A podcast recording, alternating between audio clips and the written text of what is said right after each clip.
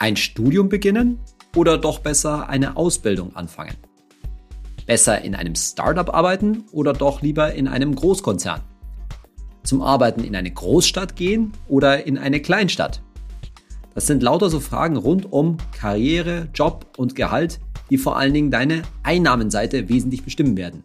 In diesem Podcast haben wir uns vor allen Dingen ja bisher mit dem Vermögensaufbau und der Ausgabenseite beschäftigt, aber die Einnahmenseite muss natürlich auch stimmen. Und zu all diesen Fragen habe ich heute ein paar ganz interessante Fakten für dich. Ich bin Saidi von Finanztipp. Willkommen zu meinem Podcast Geld ganz einfach. Wir bei Finanztipp sind der Meinung, Finanzen kannst du selbst. Und wir zeigen dir wie. Ich habe mich entschieden, unsere kleine Serie hier im Podcast rund um das Thema Karriere, Job, Gehalt in mindestens zwei Teilen zu machen. Heute im ersten Teil geht es eben um allgemeine Tipps, wie du den richtigen Karriereweg wählst, wie, wie es später mit Jobwechseln aussieht, wie du auch letztendlich dann eben auch auf möglichst viel Gehalt natürlich kommst. Und im zweiten Teil, da geht es eher darum, wie du aus deinem bestehenden Gehalt mehr machen kannst, wie du eben, wie ich schon angekündigt hatte, aus deinem Bruttoeinkommen mehr netto ziehen kannst. Im heutigen ersten Teil, da soll es zuerst einmal rund um das Thema Berufsausbildung, also auch die Wahl zwischen Studium und Ausbildung gehen. Das will ich relativ kurz halten, für, falls du nämlich nicht mehr studierst, falls du diesen Teil deines Lebens schon hinter dir hast. Und dann kommen wir um, zu solchen Fragen rund um einen Karriereweg, rund um Berufsauswahl, vielleicht eventuell auch einen Jobwechsel. Und das alles unterfüttern wir mit Zahlen von verschiedenen ja, wissenschaftlichen Untersuchungen und sonstigen Studien. Eine wichtige Frage, die sich vielen am Anfang stellt, vor allen Dingen vielen Abiturienten, soll ich eben ein Studium beginnen oder eine Ausbildung? Und da herrscht ja landläufig die Meinung, dass natürlich vom Gehalt her das Studium klar die bessere Alternative ist, weil man da halt im Allgemeinen mehr verdient als mit einer Ausbildung. Was aber dabei gerne übersehen wird, ist, dass selbst wenn zwei Leute jetzt gleichzeitig, der eine fängt zum Studieren an, der andere macht eine Ausbildung, naja, dass mindestens in aller Regel der mit der Ausbildung drei Jahre Vorsprung hat, in denen er zumindest schon ein bisschen Azubi-Gehalt verdient. Und in vielen Fällen wird man auch nicht nach drei Jahren erst mit dem Studium fertig sein, dann kommt noch ein Master drauf etc. Und dann sind es auch gut und gerne mal fünf Jahre Vorsprung. Und erst recht äh, trifft das natürlich zu, wenn derjenige, der die Ausbildung macht, noch früher anfängt, weil er eben kein Abitur gemacht hat und, und so weiter. Und da stellt sich natürlich die Frage, kann ein Akademiker diesen Vorsprung im Lebenseinkommen, den jemand mit einer Ausbildung hat, kann der den irgendwann aufholen? Und da gab es eine Untersuchung von der Universität Tübingen die haben gezeigt, ja, im Allgemeinen können das Akademiker. Und zwar typischerweise im Mittel waren, haben Akademiker so mit Mitte 30 bis Ende 30 dann vom gesamten kumulierten Lebenseinkommen her jemanden mit einer Ausbildung im Mittel überholt. Aber das hängt natürlich total davon ab, welche Ausbildung konkret betrachtet wird und welches Studium. Ich mache mal zwei Beispiele. Beim Ausbildung macht's, bei der Ausbildung macht es natürlich einen großen Unterschied, ob man eine Friseurlehre beginnt oder beispielsweise Versicherungskaufmann wird. Oder beim Studium natürlich auch etwas plakativ, ja, in vielen Fällen in der Theaterwissenschaft wird man in vielen Fällen hinterher nicht so gut verdienen, als wenn man Arzt wird, wenn man Medizin studiert. Aber das ist jetzt sehr pauschal gesagt, denn es gibt durchaus, zumindest auf einer übergeordneten Ebene, durchaus eine Möglichkeit für jemanden mit einer Ausbildung, mit vom Gehalt her mit einem Akademiker mitzuhalten, nämlich dann, wenn der eine im Laufe seines Berufslebens eine Fortbildung macht zum Beispiel zum Techniker oder insbesondere zum Meister. Und da hat sich dann gezeigt, je früher diese Techniker- bzw. Meisterausbildung gemacht wird, da liegen Techniker und Meister mit jemandem, ähm, äh, mit einem Akademiker vom Lebenseinkommen her lange Zeit gleich auf. Da ist es in vielen Fällen so, dass erst so Richtung Ende 50, Anfang 60 tatsächlich vom gesamten Lebenseinkommen her die Akademiker gegenüber einem Techniker oder Meister vorne liegen. Da zeigt sich mal wieder, Humankapital investieren in die eigenen Bildung, in die eigenen Skills ist natürlich auch für Leute mit einer Ausbildung extrem wichtig. Und auch da zeigt sich, kann man dann entsprechend das Einkommen so steigern, dass man durchaus mit einem Akademiker mithalten kann, wie wenn auch in aller Regel eben ein Hochschulabschluss schon in vielen Fällen zu einem guten Gehalt führt und dann auch schnell dazu führt, dass man im Leben ja genug Geld ansparen kann und insbesondere genug Lebenseinkommen ansammelt, um die anderen ohne Ausbildung in vielen Fällen zu übertrumpfen. Noch kurz zwei weitere Punkte zum Thema Studium. Zum einen, wie ist es eigentlich, ist ein Werkstudentenjob bzw. ein Praktikum tatsächlich wirklich erheblich wichtig für die späteren Berufseinstiegschancen? Und zum Zweiten, wie steht es eigentlich mit der Note, mit der Abschlussnote vom Studium? Wie wichtig ist die später für den Berufseinstieg? Zunächst einmal zur Werkstudententätigkeit, zum Praktikum. Da herrscht ja oft, glaube ich, so der Eindruck, dass man denkt, ja, wenn ich schon mal den Fuß in der Tür habe bei einem Unternehmen, zum Beispiel als Werkstudent oder als Praktikant, dann habe ich ziemlich gute Chancen, da auch später übernommen zu werden, da auch weiterarbeiten zu können. Und laut einer Untersuchung des Jobportals Stepstone stimmt das aber nicht. Denn tatsächlich ist es so, dass zwei Drittel der Unternehmen, die zum Beispiel Werkstudententätigkeiten oder Praktika anbieten, aber überhaupt keinen einzigen Werkstudenten oder Praktikanten übernehmen. Zwei Drittel. Und selbst bei den, beim Rest war es eher unüblich, also mit anderen Worten, war es eher nur selten der Fall, dass tatsächlich ein Werkstudent oder ein Praktikant übernommen wurde. Das heißt, in vielen Fällen ist leider so eine Tätigkeit während des Studiums nicht unbedingt jetzt eine quasi Jobgarantie, ist dieser Fuß in der Tür nicht wirklich viel wert. Aber das heißt natürlich jetzt nicht, dass für dich, wenn du noch Student bist, eine Werkstudententätigkeit oder ein Praktikum keinen Sinn macht. Denn was natürlich da total wichtig ist, ist wieder das Humankapital, schlichtweg die Berufserfahrung, die Eindrücke, die Erfahrung in der realen Arbeitswelt, die du damit machst. Und die wurden auch von vielen Recruitern in, diesen, in dieser Untersuchung von, von Stepstone als wesentliches Einstellungskriterium gewertet. Bloß halt wahrscheinlich in einem anderen Unternehmen als dem, in dem du tatsächlich deine Werkstudententätigkeit ausgeführt hast. Und noch zu der Frage, welche Rolle eigentlich die Abschlussnote eines Studiums spielt. Was ist das? Wie wichtig ist dieses Kriterium beim späteren Berufseinstieg? Und auch da hat die Untersuchung gezeigt, dass nur acht Prozent der Recruiter bzw. Unternehmen, dass es denen wichtig war, dass man einen sehr guten Studiumsabschluss, also Note 1,0 bis 1,5 hat. Viel wichtiger als die eigentliche Note war der überwiegenden Mehrheit der Unternehmen, dass man überhaupt einen Hochschulabschluss hat, also zumindest die Existenz eines Bachelorabschlusses und einem gewissen Anteil, einem guten Drittel der Unternehmen, war es je nach Stelle dann eben wichtig, dass vielleicht noch ein Master draufgekommen ist. Und da zeigt sich auch wieder, das ist ja auch eine altbekannte Weisheit, dass eben die Existenz, dass du einen Hochschulabschluss hast, das ist das entscheidende Kriterium. Und man weiß ja auch, dass die Arbeitslosenquote unter Akademikern sehr oft relativ gering ist nur vielleicht nicht immer in dem Job oder in der Branche, die man vielleicht wirklich angestrebt hat. Da kommen wir später in dieser Podcast-Folge noch drauf. Und damit kommen wir zu Fragen, die dich betreffen, nicht nur, wenn du direkt jetzt vor dem Berufseinstieg stehst, sondern auch, wenn du über einen Jobwechsel nachdenkst, über einen Karrierewechsel, über einen Umstieg, vielleicht schlichtweg einfach auch, wenn du mit deinem bisherigen Job etwas unzufrieden bist. Und eine Frage lautet da, Startup versus Großkonzern. Wo soll ich mich als nächstes eher bewerben? Bei einem kleinen oder bei einem großen Unternehmen? Und gerade in unserer zunehmend digitalisierten Welt haben kleine Unternehmen, Startups ja in vielen Fällen sehr guten Ruf. Die gelten gerade für Leute, die neu sind in der Branche, die frisch von der Uni zum Beispiel eben kommen, oder die eben auch ein bisschen mehr Freiheit suchen als sehr attraktiv, weil sie in vielen Fällen auch als gut finanziert gelten, also dadurch auch entsprechendes Gehalt in der Lage sind zu zahlen, dass sie aber vor allen Dingen flexibel sind, dass man in viele, ja, ins ganze Unternehmen letztendlich auch reinschauen kann, viel lernen kann und überhaupt über eine lockere Atmosphäre, eine lockere Atmosphäre bieten. Wir wollen uns das mal ganz nüchtern anhand von ein paar Zahlen anschauen. Zunächst einmal, wie da die Gehaltsaussichten sind. Und da hat mal das Portal gehalt.de Zahlen gesammelt. Die sagen zunächst mal, und das ist schon relativ ernüchternd, dass das Durchschnittsgehalt von, Achtung, immer mindestens Fachkräften in Unternehmen von maximal fünf Mitarbeitern bei rund nur 32.000 Euro brutto im Jahr liegt. Diese Zahl, die 32.000 Euro brutto, das ist übrigens das Mediangehalt, das heißt besonders niedrige und vor allen Dingen besonders hohe Gehälter, die verzerren das Mediangehalt nicht so und das ist bei den nächsten Zahlen auch so. Denn es zeigt sich dann in dieser Untersuchung, dass die Unternehmensgröße schon einen erheblichen Auswirkungen, einen erheblichen Einfluss darauf hat, wie viel man in solchen Unternehmen verdient. Bei Unternehmen von bis zu 100 Mitarbeitern, also durchaus dann schon mittelständischen Betrieben könnte man sagen. Da liegt das Mediangehalt nämlich schon bei 41.000 Euro brutto, wie gesagt immer für mindestens Fachkräfte. Bei ja schon fast schon Konzernen von bis zu 5.000 Mitarbeitern sind es im Median, Mittel, Median 55.000 Euro brutto. Und bei den richtigen Großkonzernen, also 20.000 Mitarbeiter und mehr, da geht das Mediangehalt dann auf 71.000 Euro brutto rauf. Das ist natürlich schon ein erheblicher Unterschied zu den 32.000 Euro, die dafür kleine Unternehmen ermittelt wurden. Woran liegt das?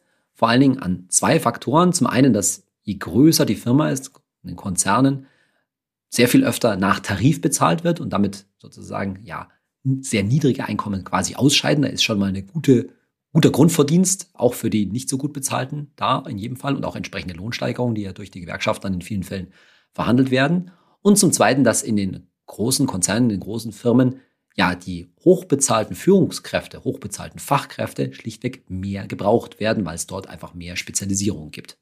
Also halt mal fest, die Gehaltsaussichten, sowohl beim Einstieg übrigens, als auch vor allen Dingen im Karriereverlauf, sind definitiv in großen Unternehmen besser. Stellt sich natürlich die Frage, bezahlt man das nicht quasi, dieses tendenziell höhere Gehalt, auf anderem Wege? Zum Beispiel, dass man einfach in Großkonzernen ja so gefühlt ein bisschen untergeht, dass dort irgendwie alles sehr rigide ist, dass man irgendwie nicht so schnell weiterkommt und so weiter. Und dagegen wendet sich eine Untersuchung des Institutes of Labor Economics. Die haben nämlich schlichtweg mal die Rendite quasi sich angeschaut, ob man jetzt ein Jahr in einem Unternehmen mit mehr als 500 Mitarbeitern arbeitet oder ein Jahr in einem Unternehmen mit weniger Mitarbeitern. Und tatsächlich hat sich gezeigt, dass die Arbeit in einem eher größeren Betrieb, in einer größeren Firma für das Vorankommen, für den Erwerb von Humankapital und damit letztendlich auch für das Gehalt positiv war. Also da lagen die großen Unternehmen vor vor allen Dingen kleinen Unternehmen. Und woran liegt das? Das liegt vor allen Dingen daran, an etwas, was man vielleicht auf den ersten Blick gar nicht so wahrnehmen würde, was vielleicht ein bisschen kontraintuitiv ist, dass man schlichtweg tatsächlich in den großen Firmen mehr lernt. Das ist diese Aussage dieser Untersuchung. Und es liegt daran, dass das generelle Humankapital in größeren Unternehmen höher und vor allen Dingen dichter ist. Man hat mehr mit mehr Menschen zu tun und kommt mit mehr Menschen, auch unterschiedlicher Ausbildung, unterschiedlicher Couleur könnte man sagen, zusammen und lernt dadurch mehr. Es ist eine dichtere, eine höhere Dichte von Berufserfahrungen, von unterschiedlichen Werdegängen vorhanden und das wirkt sich positiv auf das eigene Humankapital und damit auf die eigene berufliche Entwicklung aus. Das heißt, im Gegensatz dazu sind halt in kleinen Unternehmen, auch wenn da sicherlich oft gute Leute arbeiten, nicht ganz so vielfältige Erfahrungen möglich. Und das widerspricht auch ein bisschen dem Bild, dass man halt in den Großkonzernen immer nur in irgendeinem Team, in irgendeiner Abteilung sitzt und vom Rest nichts mitbekommt. Das mag in vielen Fällen schon richtig sein, weil so ein Konzern, eine große Firma ist einfach zu groß, als dass man alles mitbekommen könnte natürlich. Aber dennoch hat man halt aufgrund der hohen gedrängten Dichte schon viele Kontaktpunkte zu anderen ja, Teams, Abteilungen, Kollegen und so weiter und von denen man eben ziemlich viel lernt. Das heißt, in unseren Zahlen und auch in dieser Untersuchung kommen jetzt die Startups und so weiter ein bisschen schlecht weg. Das muss natürlich im Einzelfall nicht so sein. Es kann natürlich sein, dass du in einem Startup, das richtig gut finanziert ist, anheuerst und dort auch ein ordentliches Gehalt verhandeln kannst. Es kann sein, dass du dort mit einzelnen guten Leuten zusammenarbeitest, von denen du viel lernen kannst. Aber in der Masse von der Chance her ist es so, dass die ja, wirklich die persönlichen Weiterentwicklungsmöglichkeiten in den Großkonzernen in vielen Fällen besser sind. Auch deshalb, das zeigen auch die Untersuchungen, weil dort die Personalentwicklung, das ganze Personalwesen ausgeprägter ist und sich in vielen Fällen wirklich gut um Mitarbeiter gekümmert wird. Und auch dagegen wenden sich die Untersuchungen, dass in vielen Großkonzernen das mit den Arbeitszeiten auch dank Corona längst nicht mehr so rigide ist, wie man das vielleicht von außen denken würde. Auch viele Großkonzerne bieten durchaus flexible Arbeitszeiten an. Wenn du über einen neuen Job nachdenkst, wenn du über deinen ersten Job nachdenkst, dann spielen eben dies, all diese Fragen, wo will ich arbeiten, in welcher Branche will ich arbeiten, eine große Rolle. Aber damit einher geht auch bestimmt immer die Frage, wo will ich denn arbeiten? Und vor allen Dingen, will ich eher im Umfeld einer großen Stadt oder direkt in einer großen Stadt arbeiten oder, sage ich jetzt mal, eher in einer kleinen Stadt oder sogar auf dem Land? Und das ist durchaus eine sehr wichtige Frage, weil neben den Gehaltsmöglichkeiten, die du je nachdem, wo du hinziehst, in Anspruch nehmen kannst, wie gut dein Gehalt ausfällt, ist natürlich sehr wichtig auch, wie die Lebenshaltungskosten an dem jeweiligen Ort sind. Und dazu hat vor einiger Zeit das Handelsblatt auf Basis verschiedener Daten von Portalen eine Untersuchung gemacht und hat mal die Lebenshaltungskosten dem jeweiligen Gehältern in Städten und Landkreisen gegenübergestellt und dabei insbesondere darauf hingewiesen, dass sich natürlich, das wissen wir ja alle, die Mieten erheblich unterscheiden, beziehungsweise überhaupt die Wohnkosten. Das heißt nicht nur Mieten, sondern wenn du auch, je nachdem, ob du in einer Großstadt, wenn du was eigenes erwerben möchtest, ob du in einer Großstadt etwas kaufen möchtest oder eher auf dem Land. Zusätzlich haben die noch so Ausgaben wie Freizeitausgaben etc. einbezogen, haben aber dabei festgestellt, dass die ganzen Freizeitmöglichkeiten, also die Kosten auch für die le sonstige Lebenshaltung wie Lebensmittel, sich tatsächlich innerhalb von Deutschland nicht so dramatisch unterscheiden, sondern den großen, größten Unterschied machen natürlich die Wohnkosten aus. Und die Unterschiede sind schon frappierend. Da hat man zum Beispiel logischerweise eine Stadt wie München genommen und festgestellt, wenn dort ein durchschnittliches Einkommen, Nettoeinkommen, also das, was nach Steuer tatsächlich übrig bleibt, von 40.000 Euro im Jahr durchaus üblich sind, dann betragen die durchschnittlichen Wohnkosten in München aber irgendwas zwischen 37 und 38.000 Euro, sodass einem durchschnittlichen Münchner tatsächlich nur im Jahr circa 3.000 Euro quasi fürs Sparen, in dem Fall dann für deinen Vermögensaufbau, vielleicht für deinen ETF, übrig bleiben. Im Vergleich dazu ein durchschnittlicher Düsseldorfer, der trägt jetzt nicht so wahnsinnig weniger als Münchner nach Hause. Da liegt das durchschnittliche Nachsteuereinkommen bei 38.000 Euro im Jahr, also nur rechnerisch 2.000 Euro weniger als München, liegen aber zum Zeitpunkt der Untersuchung die Wohnkosten erheblich niedriger als München, nämlich im Durchschnitt nur bei 28.000 Euro, sodass dem durchschnittlichen Düsseldorfer eben 10.000 Euro im Jahr zum Sparen im Wesentlichen oder zum sonstigen freien Ausgeben übrig bleiben versus die durchschnittlichen ca. 3000 Euro bei einem Münchner. Und das macht natürlich schon einen erheblichen Unterschied. Wenn sich das Handelsblatt dann nicht Städte, sondern Landkreise anschaut, dann gibt es sozusagen als Gegensatz zum Landkreis München, wo den Leuten durch die hohen Wohnkosten relativ wenig von ihrem durchaus guten Gehalt übrig bleibt, gibt es auch das Gegenbeispiel, nämlich Landkreise, wo zum einen das Einkommen relativ niedrig ist und dafür auch die Wohnkosten nicht so hoch sind. Am schlechtesten abgeschnitten in dieser Untersuchung hatte der Landkreis Dahme-Spreewald in Ostdeutschland wo also sowohl, wo diese Differenz relativ gering war, wo also den Leuten auch relativ wenig zum Leben übrig bleibt. Die Frage ist natürlich jetzt, was sind die eigentlichen Tipps? Wo sollte man jetzt denn hingehen? In welche Stadt oder, oder in welchen Landkreis? Und da zeigt sich in dieser Untersuchung etwas, was wir beim Thema Immobilie schon angesprochen haben. Wo sind sozusagen die Sweet Spots, Spots könnte man sagen? Also wo findet man vielleicht noch Immobilien, die trotzdem gute Standortfaktoren aufweisen, wo die Lage in der jeweiligen Umgebung relativ gut ist. Und da will ich mal zwei Beispiele aus dieser Untersuchung rausgreifen. Das sind zum einen die Stadt Holzminden, die kennst du vielleicht nicht, die ist in Niedersachsen, und die Stadt Leverkusen bei Köln.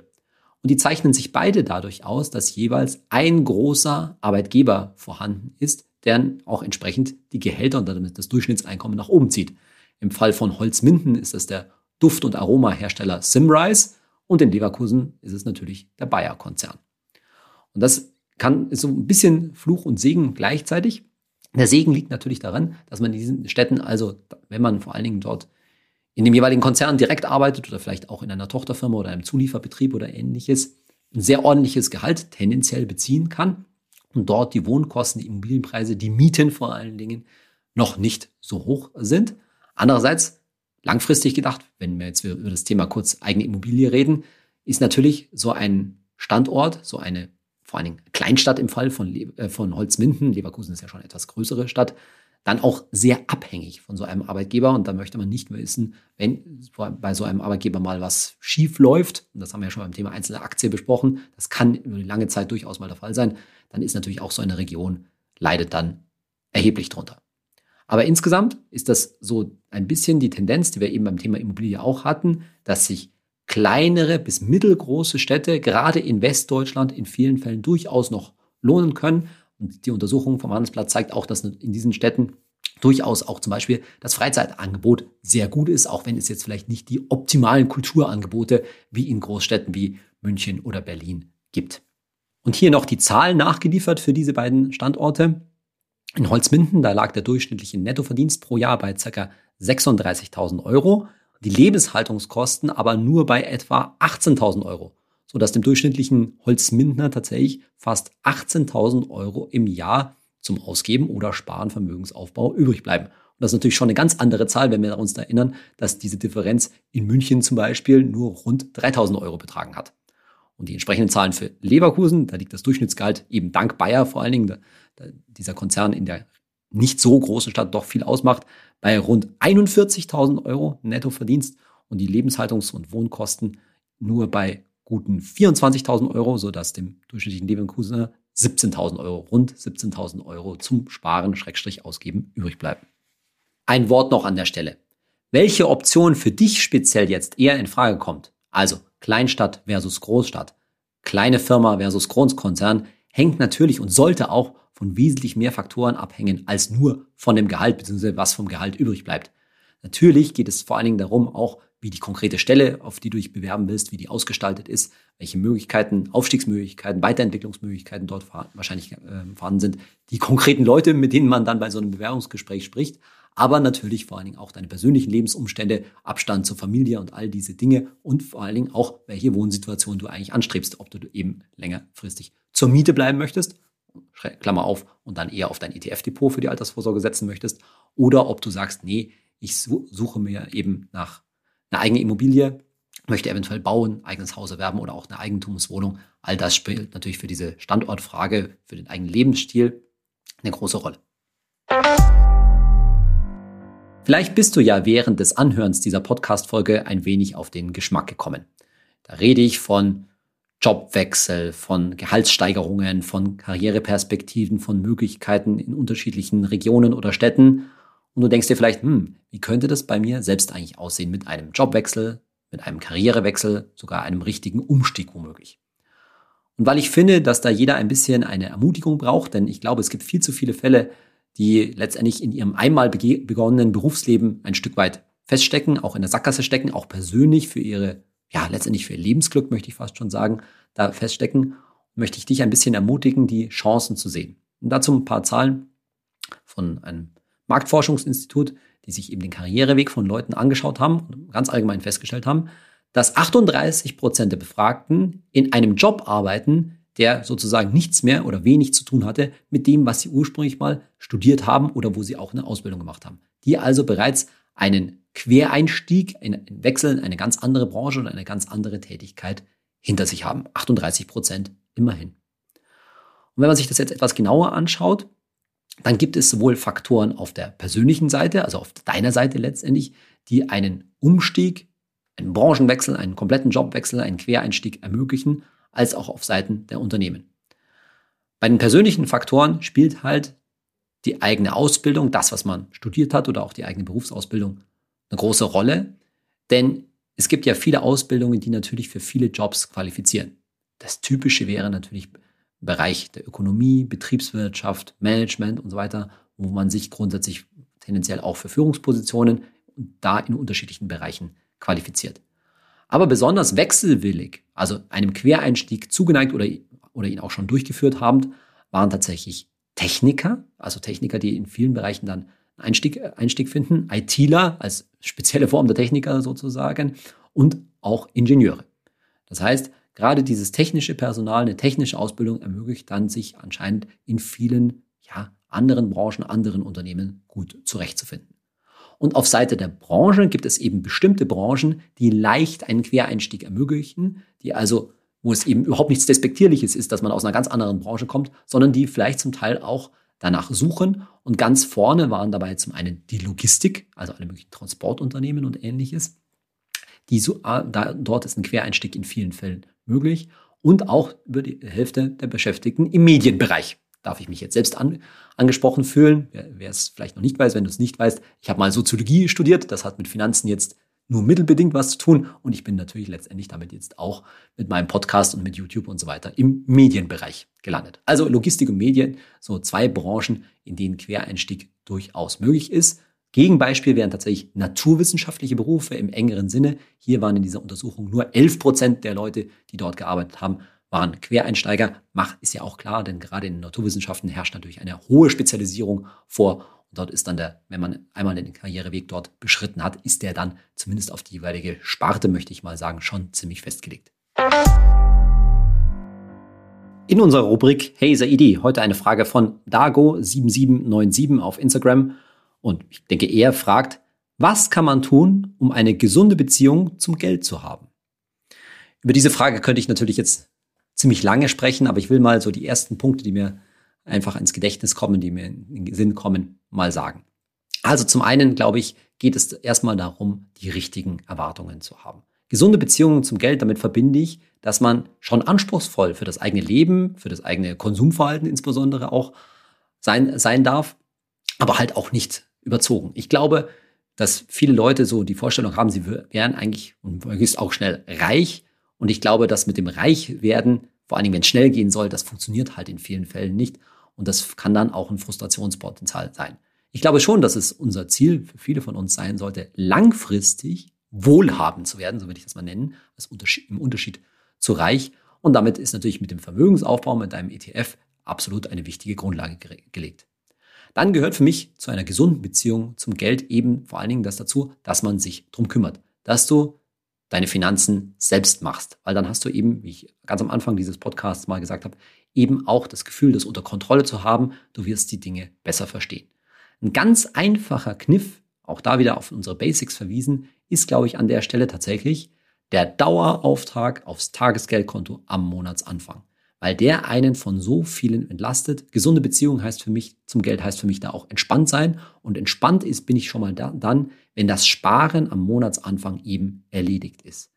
Und Sparen kann übrigens nicht nur so das allgemeine Wegsparen heißen, sondern auch, wenn ich mir ein finanzielles Ziel setze, also sprich, ich möchte etwas haben, gesunde Beziehung zum Geld, ich möchte etwas kaufen, was ich mir erträume, was ich mir erhoffe, das ich mir eben aber leisten sollte, leisten können sollte und dafür bitte auch keinen Kredit, keine Konsumschulden aufnehmen sollte. Das heißt, ich spare einfach für zum Beispiel das nächste Auto, das ich erwerben möchte oder ein tolles technisches Schnickschnack oder was es auch immer sein kann oder die nächste große Reise. Fange ich frühzeitig an zu sparen, wenn es sein muss, vielleicht auch auf ein gesondertes Sparkonto, wenn ich das wirklich sehen muss, ansonsten einfach aufs Tagesgeldkonto, sodass ich mir das dann eben auch leisten und gönnen soll. Denn mein Podcast soll ja natürlich nicht so rüberkommen, dass wir immer nur sparen, sparen, sparen und wegsparen für 15 Jahre in ETF, sondern natürlich soll man sich eben auch was gönnen können.